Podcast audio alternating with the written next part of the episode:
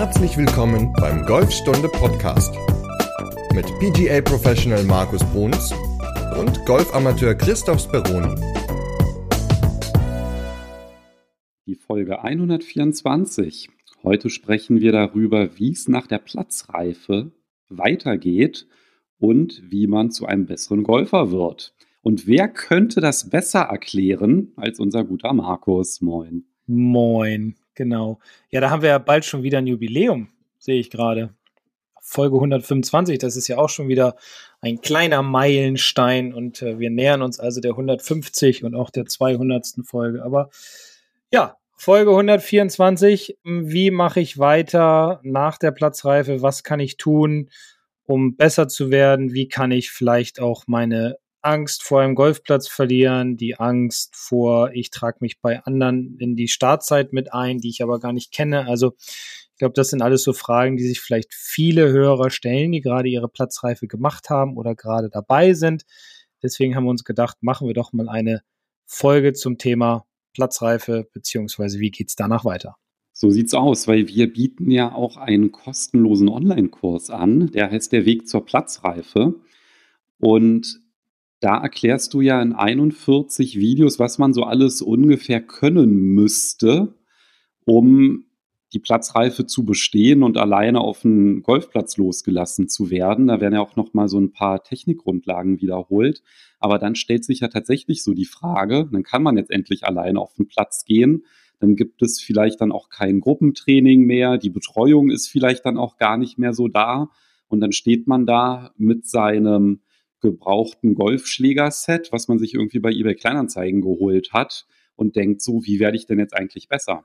Ja, also ich finde das gerade sehr amüsant, wie du das beschrieben hast bei eBay Kleinanzeigen, weil das höre ich auch immer ganz häufig und Schlägerthema, äh, Thema der Schläger ist natürlich auch ein, ein, ein wichtiger Punkt, um halt besser zu werden. Also klar könnte man jetzt sagen, komm, bei eBay Kleinanzeigen, kauf dir mal irgendwelche Schläger. Ich empfehle da immer meinen Schülern, dass bevor sie auf den Kaufen-Button drücken, dass sie mir ein Foto schicken mit den Spezifikationen, wie der Schläger aufgebaut ist, weil ich habe es auch schon gehabt, dass Leute kamen, die über 1,90 sind, die kamen dann mit Damenschlägern, nur weil der Schläger günstig war und sie halt nach der Platzreife logischerweise noch nicht so die Ahnung davon haben. Deswegen ist das auch ein wichtiger Punkt, der damit reingehört, wie geht es nach der Platzreife weiter, wenn man sich Schläger kauft. Also Vielleicht ist es bei euch im Club auch so, dass ihr dem Pro ein Foto schicken könnt oder ihm Rat fragen könnt, bevor ihr halt auf diesen Kaufbutton drückt. Denn Schläger sind ein ganz wichtiges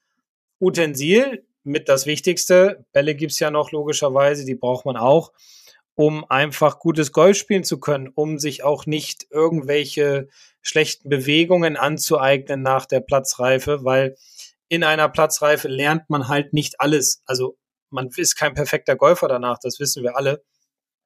Deswegen braucht man danach erstmal auch noch viel, viel Zeit auf der Driving Range, um halt voranzukommen. Selbst trainieren, aber natürlich auch Training beim Pro immer wieder. Und da gibt es natürlich auch eine ganze Menge Möglichkeiten. Also eine Möglichkeit, die natürlich immer sehr gerne genommen wird, ist zum Beispiel eine, ein, ein Einzeltraining, das kontinuierlich, weiß nicht, der eine sagt, ich möchte gern einmal die Woche, der andere sagt, ich mache zweimal die Woche, einer sagt, ich mache einmal im Monat drei Stunden dafür am Stück, dann kann man auch mal auf den Platz gehen. Also da gibt es ja eine ganze Menge Variation und Möglichkeiten, aber das ist natürlich ein ganz, ganz wichtiger Punkt, immer zum Pro zu gehen, um halt festzustellen, was ist jetzt falsch, woran hapert's, was kann ich noch verbessern, welche Tipps kann er mir geben, sonst schraubt man eventuell an zu vielen Punkten rum, die nicht unbedingt schnell und gut zum Erfolg führen wo du das Thema Schläger jetzt eingangs angesprochen hast. Das wäre ja ein bisschen so, als wenn ich sagen würde, ich fange an zu laufen und ich hole mir jetzt einfach mal gebrauchte Schuhe bei eBay, damit die nicht so teuer sind und Schuhgröße ist ja eigentlich egal. Ne? Also da würde man jetzt ja auch nicht auf die Idee kommen, die wird man auch anprobieren. Nur bei den Schlägern ist ja so ein bisschen das Problem, da weiß man ja gar nicht, worauf man so ein bisschen achten sollte, auch zum Thema Anprobieren. Was ist denn das für ein Schläger, der zu mir passt? Und viele Anfänger sagen ja auch so ein bisschen, ach, lohnt sich ja sowieso nicht, weil mein Golfschwung, der wird sich ja noch verändern. Ja, das mag sein, dass der sich verändert, aber dass zumindest um diese Schuhmetapher zu nehmen, dass der, dass der zumindest, dass man keine Blasen bekommt, wenn man damit läuft, ja, weil der irgendwie fünf Nummern zu klein ist, ist halt schon, ja, wenn sich dann vielleicht auch der Laufstil verändern mag über die Zeit, dass man dann halt vielleicht eine andere Sohle braucht oder sagt, naja, vielleicht brauche ich welche mit Klettverschluss, weil immer die Schnürsenkel aufgehen. Okay, aber ein Fitting zumindest, also so das Thema, wie schwer ist der Schaft, wie biegsam ist der, wie lang ist der, wie fehlerverzeihend ist der Schlägerkopf, wie dick ist der Griff. Das sind halt alles Sachen, die sind ja recht unabhängig vom Golfschwung, beziehungsweise klar, wie biegsam der Schaft. Da spielt natürlich die Schlägerkopfgeschwindigkeit eine Rolle. Nur ist es ja auch meistens unrealistisch, dass man in den ersten zwei Jahren seine Schlägerkopfgeschwindigkeit massiv steigt. Da hat man einfach seine anatomischen Voraussetzungen und dann schwingt man halt eben vielleicht ein bisschen schneller, vielleicht ein bisschen langsamer, aber so eine Riesenveränderung wird es ja da halt auch nicht geben, wenn man das jetzt nicht gezielt trainiert. Ja, also was ein ganz wichtiger Punkt ist, gerade am Anfang, ist, was ich immer auch oder häufig auch in den Platzreifekursen mache, ist, ich vermesse die Leute, beziehungsweise mit der Zeit hat man ja auch ein Auge dafür entwickelt, wie groß ist jemand, ähm, wie schnell schwingt er und dann kann man natürlich immer gucken, okay, da gibt es einen gebrauchten Satz, der entspricht den Spezifikationen und dann kann man den erstmal nehmen, um sich halt auch an diesen Sport zu gewöhnen. Also jetzt gleich losrennen und sagen, komm, ich kaufe jetzt hier für zweieinhalb oder dreitausend Euro alles komplett neu, gibt's auch, keine Frage. Dann aber bitte definitiv vorher ein Fitting machen, ähm, weil das ist natürlich sonst einfach alles viel zu teuer, wenn das nicht die richtige Länge haben sollte. Also ja, aber das ist ja nur ein kleiner Teil von dem Ganzen, über was wir heute, über das wir heute sprechen wollen. Ja, aber halt trotzdem ein wichtiger und da wir aber nicht die ganze Folge jetzt nur über die Schläger reden wollen, packe ich dazu auch nochmal einen Link in die Podcast-Beschreibung, so zu welche Schäfte gibt es, worauf sollte man da achten, was ist überhaupt ein fehlerverzeihender Kopf, lohnt sich das, einen modernen Schlägerkopf zu haben oder kann ich auch irgendwie, weiß ich, da habe ich von Opa noch einen Schlägersatz aus den 90ern, den ich da verwenden kann, ja, also das ist, glaube ich, auch nochmal, es gibt ja auch unglaublich altes Equipment und wenn man sich da nicht auskennt, denkt man ja, da gibt es ja kaum Unterschiede. Aber gerade so Thema Fehlerverzeihung, das ist ja schon enorm, was es da für Unterschiede gibt über die Jahre. Ja, auch wie die Schläger sich an sich entwickelt haben, dass der Ball Klar, die haben den Loft angepasst, die Hersteller. Das heißt, man hat jetzt im Eisen 7 einen Loft von oder einen Winkel der Schlagfläche von circa im Eisen 6. Das heißt, der Ball fliegt mit einem kürzeren Eisen jetzt wesentlich weiter. Also es ist schon viel gemacht worden im Vergleich zu Oppas Schlägern aus den 90ern. Auch da wird es dann irgendwann nochmal ein Video von geben, was ich aufnehmen werde. Ich habe schon einen alten Schlägersatz da und werde das dann mal mit meinen neuen Schlägern vergleichen und dann darüber auch mal berichten. Also das ist bestimmt auch mal ganz spannend zu sehen, auch für mich. So wie hat sich das in den letzten 20, 30 Jahren eigentlich alles entwickelt. Vielleicht auch für euch dann halt nochmal ein ganz gutes Thema, um da mal reinzuschnuppern. Also das lohnt sich auf jeden Fall, da sein Augenmerk drauf zu legen. Was mir halt aber auch auffällt bei ganz vielen Anfängern, also gerade bei den Männern, das ist halt dieses Thema Schlagweite. Ne? Das ist dann, dann wird halt vor allem darauf geguckt, immer Vollgas, immer volle Power. Und dann wird halt ein Eimer nach dem anderen geleert. Aber ich glaube, da müssen wir jetzt gar nicht so tiefer drauf einsteigen, weil unsere Hörerinnen und Hörer, die wissen wahrscheinlich, wie man sinnvoll trainiert, weil wir das ja auch immer wieder wiederholen. Aber dennoch, so zum Thema Technik, gerade am Anfang, da brauche ich eigentlich schon auch regelmäßig eine Kontrolle durch einen Pro, oder? Um da eine Konstanz hinzubekommen. Ja. Alleine wird es unglaublich schwierig. Ne? Ja, definitiv. Und vor allem gerade auch so immer wieder sehe ich das auch, dass die Basics teilweise in, bei, bei vielen Spielern, die jetzt über längeren Zeitraum nach der Platzreife keinen Unterricht genommen haben, einfach die Basics dann nicht mehr so passen. Und das ist dann der Griff, das ist die Ansprechposition, die Ballposition, ja, die Körperwinkel, solche Dinge, der Abstand zum Ball, das sind halt so Dinge, die ganz, ganz wichtig sind, um einen guten Golfschwung zu bekommen, um einen guten Ballkontakt zu kriegen, natürlich eine gute Richtung auch, gute Länge dann am Ende also deswegen immer wieder Kontrolle beim Golftrainer ähm, und nicht beim besten Freund oder so. Der mag vielleicht auch ein bisschen Ahnung davon haben und sagt, ja, bei mir funktioniert das. Den Ansatz finde ich jetzt nicht gut, weil jeder Spieler ist ja anders, jeder Mensch ist anders aufgebaut anatomisch. Deswegen lohnt sich auf jeden Fall ein Besuch bei einem Professional, wie das Wort ja auch schon sagt, also bei einem Profi, der weiß, was er da tut und der einem auf jeden Fall hilft, besser zu werden. Ja, Ausnahme ist natürlich, wenn der Freund ein Pro ist. Also ich darf dich weiterhin um Tipps bitten. Ne? Ja, natürlich. Auf jeden Fall. Ja, aber was du jetzt auch gerade ansprichst, regelmäßig zum Pro zu gehen, das ist teilweise ein bisschen schwierig. Also ich habe ja selber auch die Erfahrung gemacht. Ja, dann bist du halt Anfänger, ähm, sagst, ich will ein bisschen trainieren und dann fragst du beim Pro an, wie sieht's denn aus? Und dann, ja, ne, die Woche ist jetzt gar nichts frei. Und da denkt man so, ja, okay, dann mache ich halt irgendwie weiter. Das ist ja dann teilweise auch so ein bisschen schwierig manchmal, ne? Irgendwie so einen freien Slot zu bekommen, dass es irgendwie passt. Und dann ist es ja halt auch so, dass man dann eigentlich sagt, naja, jetzt habe ich die Platzreife, jetzt will ich auch auf den Platz. Also jetzt genug mit dem Training, ich will ja auch ein bisschen Golf spielen. Mhm. Also das finde ich auch immer so ein bisschen schwierig, da immer so den geeigneten Zeitpunkt zu finden, dann halt auch wirklich mal zu einem Pro zu gehen mit einem gezielten Problem. Und da ist natürlich eine ganz gute Alternative auch die Online-Kurse, die wir anbieten in der Akademie, weil gerade das Thema Griff oder so die absoluten Basics, ja, welche Schläger verwende ich für welchen Schlag, das ist ja, finde ich, auch so ein bisschen überflüssig, dafür zum Pro zu gehen. Also ich finde ja eigentlich der Preis-Leistungs, nee, das Preis-Leistungs-Verhältnis so rum ist ja eigentlich wirklich am besten, wenn es darum geht, ich habe jetzt mir das theoretisch angeschaut, aber ich habe Probleme bei der Umsetzung und ich weiß nicht, woran es liegt. Das ist eigentlich, finde ich, immer, wo der Mehrwert eines Pros am größten ist. Ja, und sonst im Notfall, wenn man sich nicht traut, zum Pro zu gehen, gibt es ja auch noch das Online-Coaching mit mir. Also da kann man mir natürlich auch, oder da kann man auch zusammen die Basics besprechen.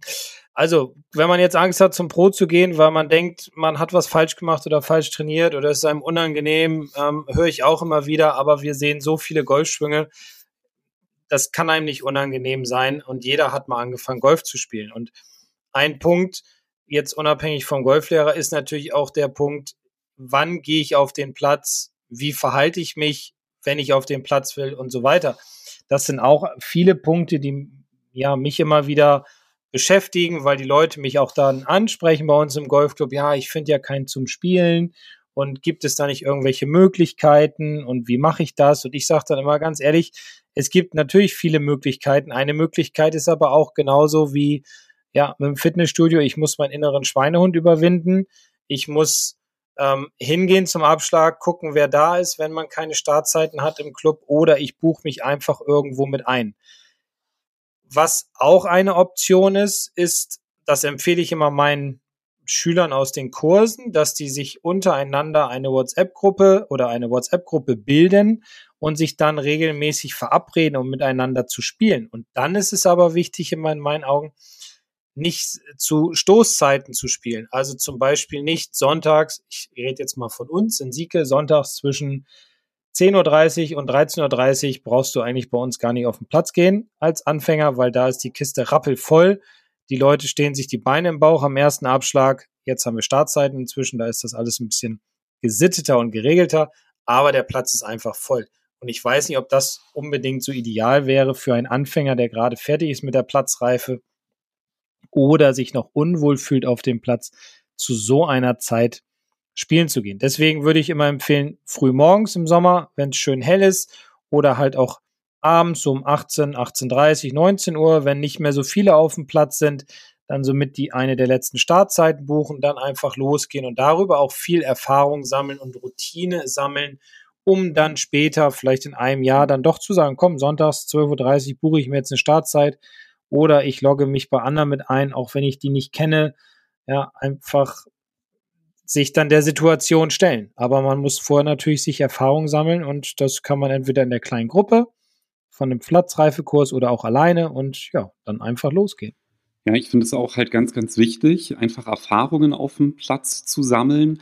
Und das mit den Stoßzeiten ist halt wirklich so ein Punkt. Also ich finde halt auch zum Beispiel total gut Kurzplätze. Ja. Wenn da da ist meistens weniger los, ja, und dieses Thema gestresst zu sein, ja, immer, oh, muss ich den jetzt durchspielen lassen, da ist jemand schneller als ich, das war für mich auch in den ersten Monaten, das war so ein krasser Stressfaktor. Ich war dann halt immer ganz gerne hier in Berlin-Pankow, da gibt es so einen Sechslochplatz, das sind alles Paar Dreis, die sind alle so, weiß ich, zwischen 80 und 100 Metern so ungefähr, die Bahn, ja. Und das fand ich halt super. Da konnte man dann immer mit einmal Green Fee zwei Runden drehen. Und da war man dann halt meistens unter der Woche komplett alleine. Und das ist natürlich dann echt ideal, dass man da auch ein paar Sachen vielleicht so ausprobieren kann und damit einfach auch Sicherheit gewinnt, weil da, da fühlen sich, ich kenne kaum jemanden als Anfänger, der halt da irgendwie entspannt über den Platz läuft. Ja, das ist halt immer mega stressig. Um Gottes Willen mache ich hier alles richtig. Welchen Schläger? Dann wird die Hälfte vergessen und äh, wird alles durcheinander gebracht. Und deswegen finde ich eigentlich auch immer ganz gut, mit jemandem zusammenzugehen, dass man da auch nochmal drüber redet. Du sag mal, welchen Schläger äh, nehme ich denn jetzt hier eigentlich für einen Chip? Ja, und ähm, dann aber auch vielleicht nochmal nachzuschauen, das Wissen nochmal in einem Online-Kurs aufzufrischen und nochmal abzugleichen. Ja, weil von einmal gucken ähm, oder nachmachen hat man das ja auch noch nicht mal verinnerlicht. Und deswegen finde ich, ist halt auch der Aspekt des sinnvollen Trainings ein ganz, ganz wichtiger, weil wenn ich mich zurückerinnere, so an meine ersten, es war halt gar kein Training, was ich gemacht habe. Das war irgendwie nur so Bälle schlagen und irgendwie weiß ich, drei Bälle in Folge aufs gleiche Loch patten und so, das bringt halt auch herzlich wenig. Ne? Ja, und wenn man richtig trainiert, wird sich der Volk auch viel, viel schneller einstellen. Und dafür gibt es dann natürlich auch die Möglichkeit, es biete ich zum Beispiel an, dass ich weiß, das wird auch in vielen anderen Golfclubs angeboten, so Trainingswochenenden, gerade für Beginner. Die gehen bei mir freitags los, enden dann sonntags vormittags mit einem kleinen neuen Lochturnier. Ähm, was auch vorgabewirksam ist. Und da kann man natürlich auch schon mal die Hemmungen so ein bisschen verlieren. Aber auch während dieser anderthalb Tage vorher werden natürlich einige Spielsituationen durchgesprochen, es werden einige Schläge trainiert, es wird aber auch, so mache ich es, gezeigt, wie man sinnvoll trainieren kann, also nicht einfach nur Bälle kloppen, sondern wirklich sich überlegen, auch mal auf Ziele spielen, das mal ausprobieren, den Schlag mal ausprobieren, einfach so ein bisschen ja, sich zu öffnen und zu sagen, okay, ich möchte vorankommen, dazu muss aber mein Training sinnvoll gestaltet werden. Man kann auch mal eine Einheit einbauen, wo man einfach nur Bälle schlägt, auch keine, kein Problem, aber immer nur Bälle schlagen bringt einen halt nicht wirklich weiter. Deswegen ein sinnvolles Training ist sehr wichtig. Es gibt auch Gruppenkurse, die zum Beispiel angeboten werden, wo man natürlich auch so ein bisschen Hemmung verliert. Man lernt Schläge kennen, man lernt Routine, vielleicht auch Organisation auf dem Platz, aber vor allem lernt man auch andere Leute kennen, weil das ist ja auch immer ein großer Punkt, was ich vorhin schon mal sagte, dass viele Leute einfach Hemmungen haben, sich einzutragen bei anderen, weil sie sehen, oh Gott, der spielt vielleicht schon länger, weil der hat ja Handicap so und so und ähm, jetzt bin ich so schlecht und ich traue mich nicht und was soll der von mir denken, wenn ich den Ball nicht richtig treffe? Und ich glaube, gerade in so Kursen, wo man, ich sage jetzt mal in Anführungsstrichen, mit Gleichgesinnten ist, ich glaube, das bringt einem auch nochmal richtig so einen Motivationsschub und ja, man lernt neue Leute, man lernt neue Leute kennen, kann mit denen wieder Gruppen eröffnen, WhatsApp-Gruppen und kann sich dann zum Spielen verabreden. Und das macht ja auch immer eine ganze Menge Freude und lernt und lehrt natürlich auch eine ganze Menge. Und umgekehrt ist es ja natürlich auch eine große Chance, mit einem erfahrenen Golfer zu spielen. Weil wenn man jetzt halt nur mit den Leuten aus dem Platzreifekurs, ja, da ist ja das geballte Unwissen unterwegs, ja, möchte da niemanden zu nahe treten. Aber wenn da, da jemanden irgendwie hast, der schon so seit zehn Jahren spielt und einfach halt nur so, ja, dann halt davon halt auch zu lernen, welche Schläger verwendet der, wie geht der da so ran, ähm, wie verhält er sich auf dem Golfplatz, da kann man halt auch unglaublich große Schritte nach vorne machen, wenn man sich das einfach mal so ein bisschen anschaut. Ja. Und Tiger und Rabbit Turniere, vielleicht gibt es das auch bei euch in den Clubs, sind auch eine gute Variante, um halt mit Besseren zu spielen. Und ähm, das ist ja so Tiger, ne, Tiger Woods und Rabbit, der Hase, so, und äh, jetzt mal abgeleitet, die, der, der Hase läuft halt so ein bisschen ja, mit dem Tiger dann zusammen über die Runde und wird halt von dem, von dem Tiger dann angelernt. Und das ist auch auf eine ganz entspannte Art und Weise findet das immer statt. Da kann man auch eine ganze Menge lernen und es macht ja auch unheimlich viel Spaß und man kann Fragen stellen und finde ich auch eine ganz, ganz tolle Variante, um halt, äh, ja, Erfahrung sammeln zu können. In einigen Golfclubs, da gibt es ja dann auch so eine Art Golfmentoren oder Paten und so, die sich dann bereit erklären oder das halt auch gerne machen, ne? so Anfänger zu unterstützen, denen das zu erklären. Das ist ja dann halt auch in der Regel bei diesen Tiger and Rabbit Turnieren, aber halt einfach mal im Sekretariat zu fragen, ist halt auch nicht verkehrt oder den Pro zu fragen, ne, was es da für Möglichkeiten im Club gibt und sich vielleicht dann halt auch mal so in, bei Clubs in der Umgebung umzuhören, weil das muss ja jetzt auch nicht unbedingt in dem Club sein, in dem man die Platzreife gemacht hat. Ne? Also das da halt vielleicht auch mal offen zu sein und zu schauen, wie sieht es woanders aus, ist halt meistens auch nochmal eine ganz gute Möglichkeit. Ja. Spaßturniere, so wir hatten letztens Greenkeepers Rache. Ja, das ist nicht vorgabewirksam, das wird als irgendein Vierer gespielt. Da werden auch mal Löcher falsch rumgespielt oder man chippt auch mal in Tonnen rein oder so. Also das ist auch immer eine ganz schöne Variante, um halt diese Erfahrung zu sammeln. So Jux-Turniere, wo es um nichts geht.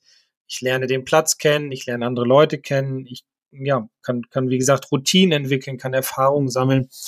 Äh, das ist auch immer ganz nett. Oder Vierer-Zählspiele oder Vierer-Stableford-Spiele, wie auch immer, werden ja auch in so verschiedenen Gruppen angeboten, in Damengruppen oder Herrengruppen oder Seniorengruppen. Da kann man ja auch mal hingehen und sich dann damit eintragen, wenn es um nichts geht. Und ja, also das sind, glaube ich, ich glaube, das sind eine ganze Menge Situation, äh, Varianten, nicht Situationen, Varianten, die möglich sind. Man muss sich am Ende natürlich immer trauen, das zu machen. Das rate ich immer, einfach loszugehen, weil sonst ja, lernt man den schönsten Sport der Welt einfach nicht kennen. Also bei den, diesen Jux-Turnieren, das sehe ich ein klein bisschen anders. Ja? Also gerade, ja, gerade so als Anfänger, glaube ich, das ist ja dann irgendwie dann doch nochmal ein Stressfaktor. Dann ist es auf einmal anders, dann hast du da Bestball oder irgendwie so. Ich glaube, das ist dann halt schon wichtig, erstmal mit den Basics anzufangen. Und ich stimme dir zu, wenn es darum geht, vielleicht so den Geselligkeitsfaktor mehr in den Vordergrund zu stellen oder Leute kennenzulernen. Aber ja, würde ich jetzt nicht unbedingt so am Anfang sehen, diese Spaßturniere. Dann vielleicht lieber eine registrierte Privatrunde, wenn man halt sagt, so ein echtes Turnier, das ist mir irgendwie nichts. Ja, da habe ich irgendwie, da würde ich gerne erstmal vielleicht so eine Proberunde machen, die aber irgendwie ernst ist. Dann ist ja so eine registrierte Privatrunde eine ganz gute Alternative. Vielleicht kannst du ja einmal erklären, was man machen muss, um so eine registrierte Privatrunde zu spielen, weil ich glaube, das wissen viele ja auch gar nicht, dass es die Möglichkeit gibt. Ja, man muss sich im Grunde nur mit einem Spielpartner ähm, im Büro anmelden. Ich weiß jetzt nicht, was es kostet. Ich glaube 5 Euro. Also bei uns sind es, glaube ich, 5 Euro. Vielleicht sind es auch 10. Ist unterschiedlich. Unterschiedlich. Ist unterschiedlich von Club zu Club. Ja. Also ich, einige nehmen, ich glaube, mein Heimatclub, der nimmt zu 10. Ich habe auch andere gesehen, die nehmen dann 20 Euro. Ja, okay. Ja, also, also es kostet also ein bisschen was, ist aber nicht so dramatisch. Und dann kann man halt 9 Loch oder 18 Loch so eine registrierte Privatrunde spielen. Die hieß früher EDS, Extra Day Score. Und dann kann man auch äh, während dieser Runde oder nach der Runde eventuell sein Handicap verbessern oder halt nicht, wie auch immer man spielt. Und das ist natürlich nochmal eine ganz zusätzliche, eine schöne zusätzliche Option zu Turnieren, die man halt spielen kann. Kann man mit einem anderen zusammenspielen, weil man braucht auf jeden Fall immer einen Zähler. Genau, ich glaube, der Aspekt, der da eine Rolle spielt, also jetzt irgendwie sozusagen, ja, auf einer registrierten Privatrunde, da wird nach den Regeln gespielt. Also wenn Golf nicht nach den Regeln gespielt wird, dann ist es in der Regel ja kein Golf. Also das wäre dann noch mein Stichwort so zu den Spaßturnieren. Mhm. Aber ich glaube, der Aspekt, der da eine Rolle spielt, ist, dass man da vielleicht dann auch mal in Ruhe, wie wird denn eigentlich eine Scorekarte ausgefüllt? Was macht denn eigentlich ein Zähler?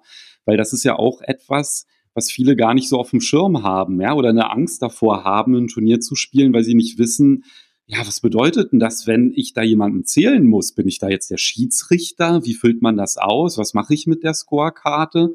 Vielleicht kannst du da ja einmal so einen kurzen Abriss geben, wie man mit der Scorekarte richtig umgeht.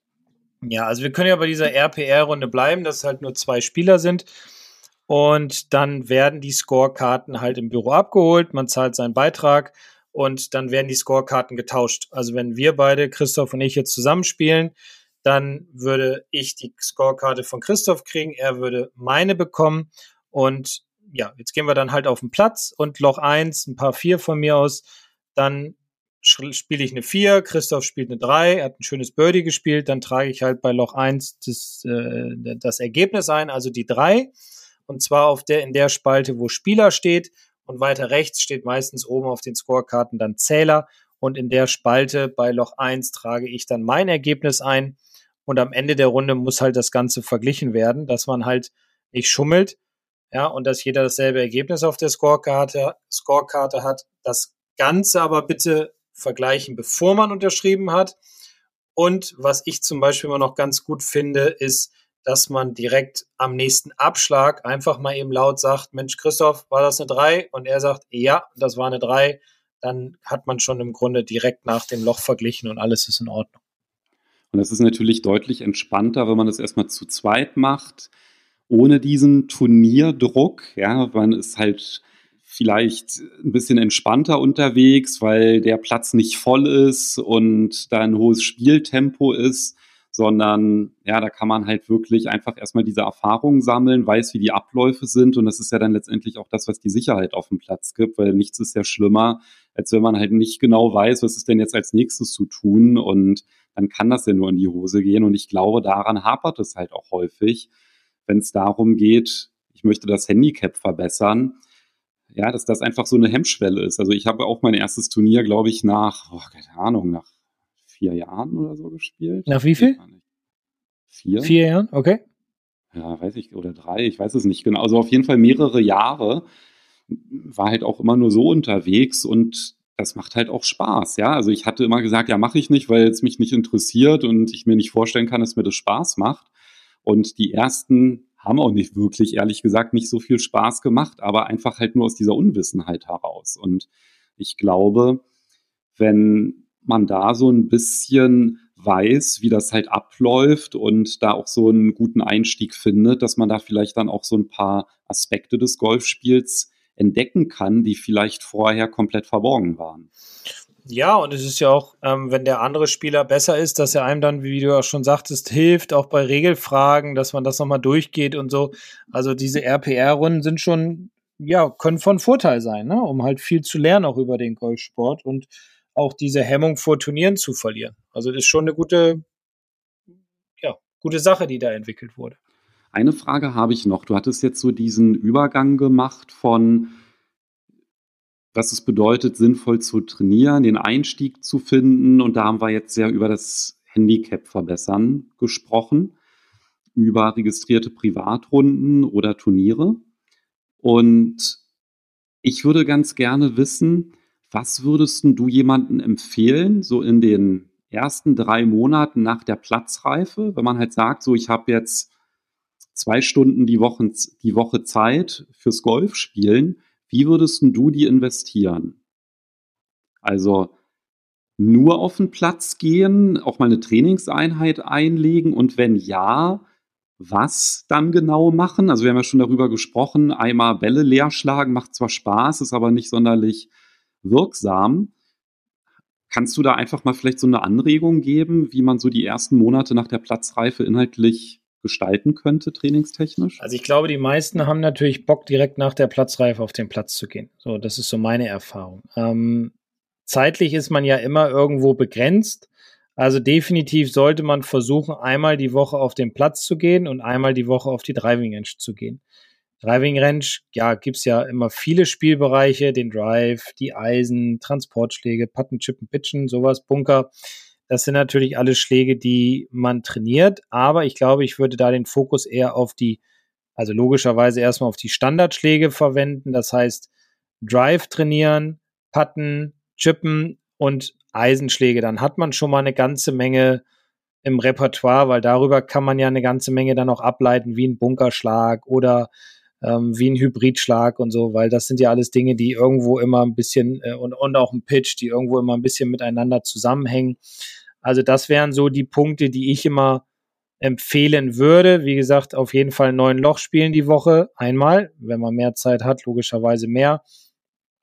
Und ja, immer mal so ein bis zwei Stunden Training mit einbauen, das aber natürlich, wie gesagt, sinnvoll aufgebaut ist, Schläger variieren, also auch vielleicht mal sagen, Mensch, ich versuche jetzt mal hier auf der Driving Range meinen Golfplatz nachzuspielen, den ich schon ein, zwei Mal gespielt habe. Ich nehme mir vielleicht auch mal eine Scorekarte mit, schreibe mir das mal auf, also mein Ergebnis, mein gedachtes Ergebnis. Ähm, und, und dann gehe ich zum Schluss noch mal ein bisschen putten, mache da noch ein paar Übungen, um einfach Gefühl für die Grüns zu bekommen, Längenkontrolle zu trainieren. Also ja, ich glaube, das wären so ganz gute Punkte, um einfach reinzukommen, um Routine und Automatismus zu oder Automatismen zu erlernen. Unterricht ist natürlich auch ein wichtiger Punkt, wie vorhin schon gesprochen. Genau, dann immer halt zur Kontrolle. Ja, ne? genau. Also wenn ich so zurückdenke an meine Anfangszeit, dann hätte ich viel, viel früher angefangen, im kurzen Spiel einfach Löcher zu Ende zu spielen. Also nicht irgendwie zehn Chips von einer Stelle und so nah wie möglich an die Fahne und dann zählt man, oh, ich habe jetzt von 20 Chips, waren sieben nah dran. Das bringt halt echt nicht viel. Ja, also vielleicht, dass man dann halt so durch diese wiederholende Bewegung natürlich so ein Gefühl bekommt für die Bewegung und für die Technik. Aber das bekommt man ja halt auch, wenn man irgendwie einen Chip spielt und den dann halt zu Ende pattet, ja, weil dann hast du beides drin und du hast halt nicht diesen Punkt, dass du halt die schlechten Schläge so stark ausblendest. Du siehst ja viel besser, was du gut kannst und was du nicht so gut kannst. Und das gehört ja auch so ein bisschen zu diesem Schlagrepertoire. Ja, wenn ich halt merke, ei, wenn der Ball hier 40 Meter entfernt ist und ich muss den über so eine kleine Anhöhe mit so einem ganz lockeren Pitch rüberspielen. Das funktioniert ja überhaupt nicht. Aber wenn der irgendwie so auf dem Vorgrün liegt, dann kriege ich den ganz gut an die Fahne. Dann ist das ja auch wieder was, womit man zum Pro gehen kann und sagen kann, du, bei diesem einen Schlag habe ich immer wieder Probleme, kannst du mir den nochmal erklären? Oder man guckt halt nochmal in eins deiner Videos nach oder macht einen Online-Kurs dazu und bekommt darüber dann halt die Sicherheit und das gehört ja auch so ein bisschen zum sinnvollen Training. Ne? Also auf der Range, was du was du meintest, das wäre ja dann halt, sich die Bahn vorzustellen, um da halt auch wirklich auf Ziele zu spielen, die vielleicht auch nicht immer parallel zur Matte sind. Glaube ich auch ein ganz, ganz mhm. wichtiger Punkt, dass man sich halt nicht immer automatisch an der Mattenkante unterbewusst ausrichtet, weil auf dem Platz hast du halt nicht diese Mattenkante. Ja, dass man dann halt wirklich versucht, so wechselnde Ziele auf der Range zu haben. Das wäre, glaube ich, so der Top-Tipp im Langspiel und im Kurzen halt wirklich einfach die Bälle zu Ende zu spielen. Also nur mit einem Ball zu trainieren und nicht mit 20 Bällen. Ja. Ja, gerade im kurzen Spiel, wie du schon sagtest, mal einen Chip drauf, dann versuchen den Putt einzulochen. Gut, dann sind es vielleicht manchmal zwei Putts oder drei Putts, egal, aber da kriegt man auch ein Gefühl für die Länge, da kriegt man ein Gefühl für die Routine, vielleicht das Ganze auch mit Markieren. Ja, also wirklich sich das so vorstellen, wie es halt auch auf dem Platz ablaufen wird und man merkt gar nicht, wie die Zeit vergeht. Und mit der Zeit, also nach einigen Monaten dann, wird man auch in den Bereichen viel, viel besser und vor allem lohnt es sich so zu trainieren, um dann halt auf dem Platz auch die richtigen Schlüsse zu ziehen, um ja auch seine Automatismen hervorzurufen, um Dinge aus dem Unterbewusstsein wieder hervorzuholen, anstatt einfach nur, wie gesagt, Bälle kloppen oder 20 Bälle chippen. Kann auch sinnvoll sein, sollte man zwischendurch auch machen, aber situatives Training ist dann doch wesentlich sinnvoller. Genau, situativ bedeutet ja, dass man Abläufe trainiert. Also wenn ich den Ball aufs Grün chippe, was du ja gesagt hast, so dann gehe ich dahin, ich gucke mir schon mal an, wie ist das Break, wie weit ist es zur Fahne, ich gehe vielleicht die Schritte ab, ich gehe hinter den Ball, ich richte den aus, ich habe dann eine Routine, genauso bei den Langschlägen, weil wenn ich immer das Ziel wechsle, dann habe ich das ja auch, ja, ich muss jedes Mal neu zielen, vor jedem Schlag stelle ich mich hinter den Ball und ziele. Wenn ich halt 40 Bälle hintereinander schlage, dann ziele ich ja nicht mehr. Und bei den Abläufen, da kann man ja nichts falsch machen. Ne? Die, die eignet man sich an und der Pro kann halt bei der Technik helfen. Und ich glaube, mit der Erkenntnis hätte ich mir oder hätte ich schnellere Fortschritte auf jeden Fall gemacht. Ja, aber wir lernen ja immer wieder dazu und ähm, genau, deswegen geben wir unsere Erfahrungen an unsere Hörer weiter, damit sie halt schneller lernen und nicht so lange brauchen wie du. ja, super, das hast du schön gesagt. Worüber reden wir denn? Ich will das jetzt nicht vertiefen. Worüber reden wir denn in Folge 125, lieber Markus? Ähm, über eine, nein, nicht über eine Rolle, sondern über die Rolle der Arme im Golfschwung. Also was machen unsere Arme während ja, so einer kurzen, knackigen Bewegung? Ja, bin ich mal gespannt, was ich da noch dazu lernen kann und dann hören wir uns nächste Woche. Darauf freue ich mich. Bleibt gesund und munter und bis nächste Woche dann. Bis dann, tschüss. Ciao.